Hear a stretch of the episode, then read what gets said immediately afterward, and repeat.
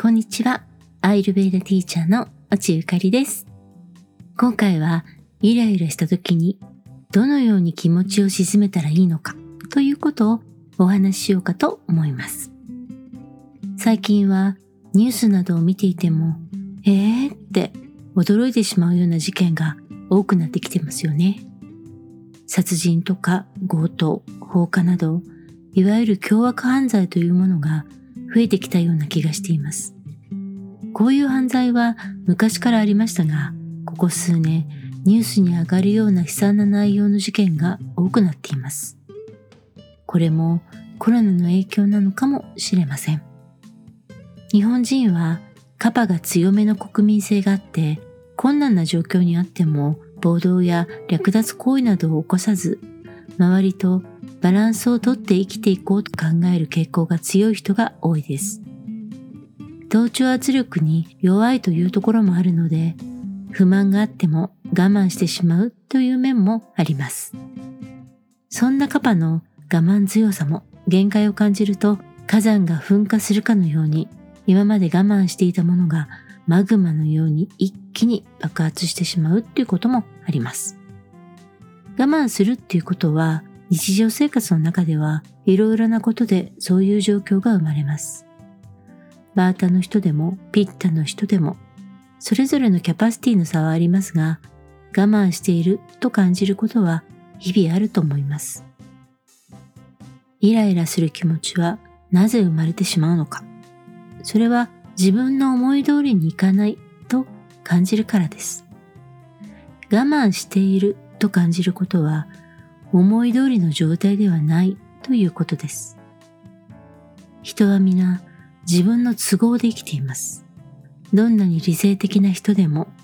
思いやりを持っている人でも人間という生き物に過ぎません。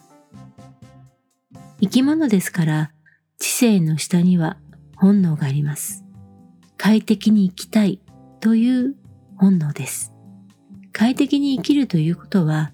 自分の思い通りにことが進むということです。自分が心地よいと思える環境が整っている。美味しいと感じるものを食べ、暑くも寒くもない空間で何かに襲われる心配もせず、安全に睡眠をとれて好奇心を満たし、仕事があり、その対価を得て欲しいものを手に入れ、安心できる相手とコミュニケーションが取れて孤独を感じず承認欲求も満たされている。こういうことです。こういうことすべてが自分の都合よく満たされていると感じたとき、人の本能は安心します。ですが、世間にはいろいろな人がいて、季節や自然環境なども自分の思い通りにならないこともたくさんあります。そう、都合よく全てが進むと感じることは毎日あるわけではありません。イラッとすることは大きな問題から些細なことまで様々起こります。些細なことなら、例えば、ジャムの瓶の蓋が硬くてなかなか開かなかったとかね。まあよくあるんですよ。そういうこともね。私なんかしょっちゅうです。簡単にできると思ったことが、えー、何これ？うまくいかない？と思った瞬間に、それはストレスになります。また、仲良しの友人がある時何かをあなたに頼むことがあるとします。そのお願い事は、その時のあなたには少し嫌だなと感じるお願いだったら、なんで私がこんなことしないといけないのよ。仲がいいからって、これはちょっとなぁ、感じたら、その相手のことをいい人だと思っていたのに、なんだよ全く、そういうふうに感じてしまうこともあるかもしれません。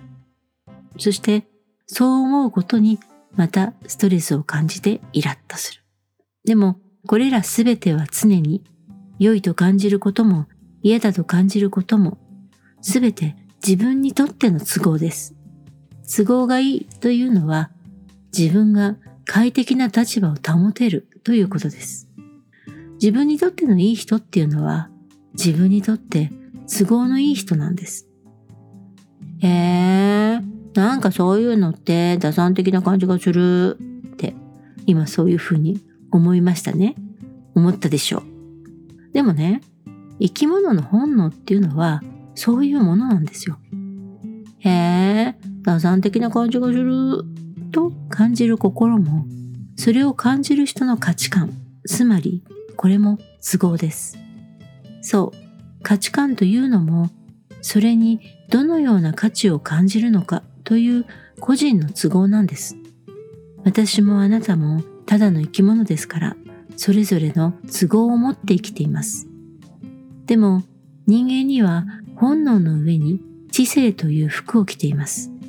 本能だけで生きていくと非常にバイオレンスな世界になってしまって、常に怯えて生活しないとならないからです。知性とは考える力です。この考える力が状況を読み、自分の行動を制御します。空気を読むというのもこの一つです。力関係を考えて、今はこう動いた方が後々有利だ。パニックになって騒いでいる相手がいれば、今はやんわり受け流そう。などなど。でも、この知性的な行動と判断も、それぞれの受け入れられる大きさが違います。嫌だなぁと本能が都合悪いんだよねっていうサインを出して、それが大きくなったり積もり積もってくると、もうダメ、もうダメ、もうダメイライラする、キーという反応になります。まあ、仕方ないことですよね。でも、そんな時にどうしたら心を落ち着かせることができるのか。一番手っ取り早いのは、その都合が悪いと感じる状況から逃げ出すことです。嫌だし、ダメだし、都合が悪いことを都合が良いと感じるようにするには、なかなか大変なわけですから、ギャーンと思い続けているなら、その都合の悪いものから離れればいいだけです。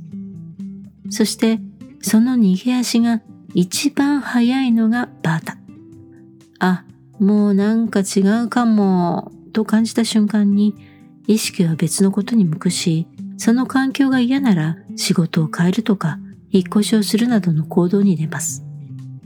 動けない状況なら、その問題を解決、もしくは状況の緩和をしてくれそうな人に、お願いというふうに助けを求めます。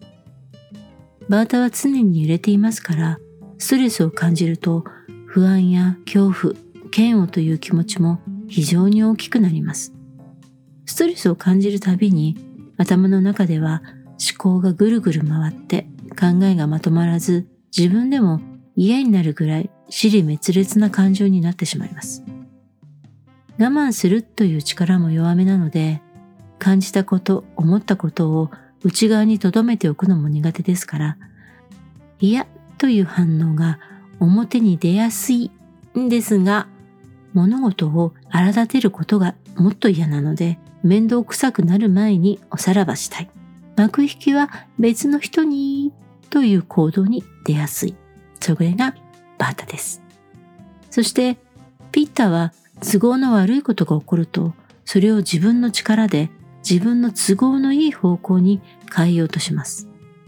その都合よく変える方法はスマートな時もあればやや乱暴な時もあります。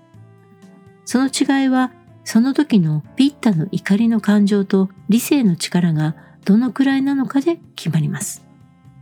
ピッタは3つの動作の中で一番他人からの評価を気にする動作なので、理性の力が強めの時はスマートにことを運ぼうとしますが、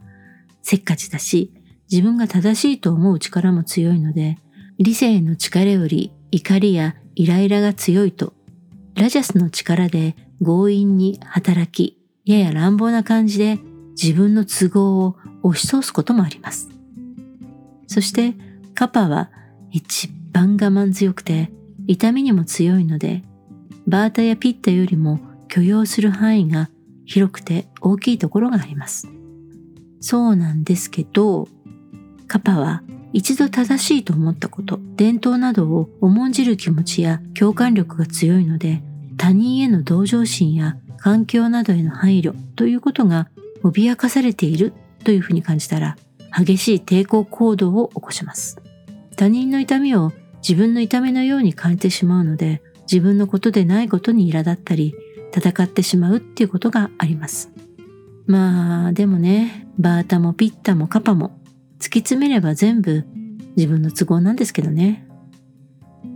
人の心はどんな時でも自分の都合なんです。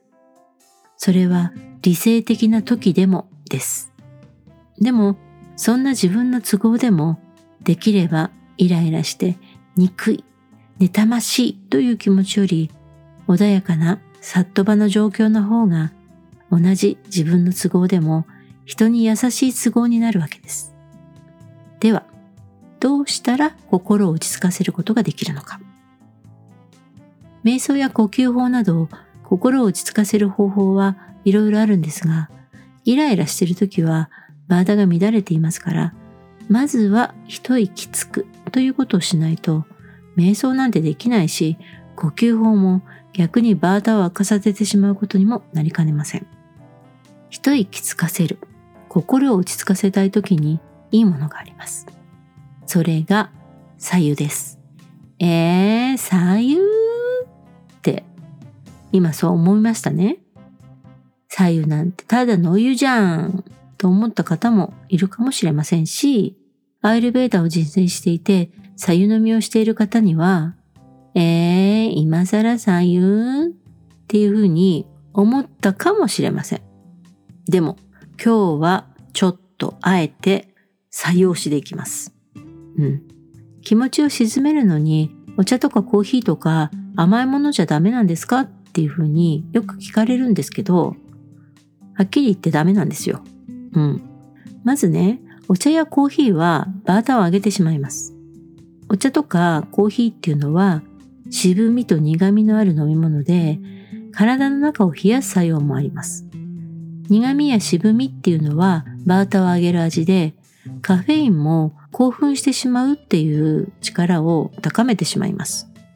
まあ、だからね、結局バータが乱れるんですよ。そして甘いものはカパの質を上げてしまいます。カパが増えてしまうと、カタクナになってしまって、考えを変えるという働きが鈍くなってしまいます。変えたくない。やりたくない。嫌だし、もう何もしたくないし、っていう風な、まあ、そういう気持ちになってしまうわけですよ。でも、左右はそんな動作の乱れを整える働きがあります。左右はただ水を沸かして温めただけのお湯とはちょっと違います。左右はバータの風、ピッタの火、カパの水のバランスがうまく混ざり合った状態の飲み物です。左右の作り方は、夜間や蓋のある鍋に水を入れて、蓋をして火にかけます。沸騰したら蓋を取って中火にして、ふつふつふつと煮立ったような状態にして15分ほど沸かしたら出来上がります。沸かした左右はすすって飲める程度の温度に冷まして少しずつ飲みます。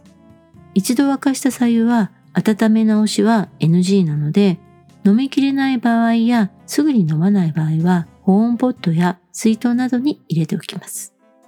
再沸騰させると風と火と水のバランスが崩れてしまうっていうことと再沸騰させた水はね、まずくなるんですよ。お茶などが一番わかりやすいんですけれども、一度しか沸かしていないお湯で入れたものと再沸騰させたお湯で入れたお茶は味が違ってしまいます。これはね、昔、私が某オフィス用品の通販カタログのアートディレクターをしていた時にね、お茶のメーカーさんから美味しいお茶の入れ方を聞いたんですよ。その時にお茶とお湯の関係っていうのも教えてもらったんですね。まあお茶屋さんですからね、その辺ね、やっぱりちゃんとした研究データもあって、めちゃめちゃ詳しくて、かなり理にかなっていたっていうことと、ほほう、なるほど。それでか、お湯再沸騰させちゃいけないのはっていうふうに、妙にね、納得したのをね、覚えてます。うん。どんなことにもね、ちゃんと理由があるんですよ。それから、沸かして、ポットに入れた左右も、なるべく早めに飲み切ってください。一度沸騰させたものは、不純物が取り除かれるので、当然ながら傷みやすくなっています。なので、できればその日のうちに飲んでしまってください。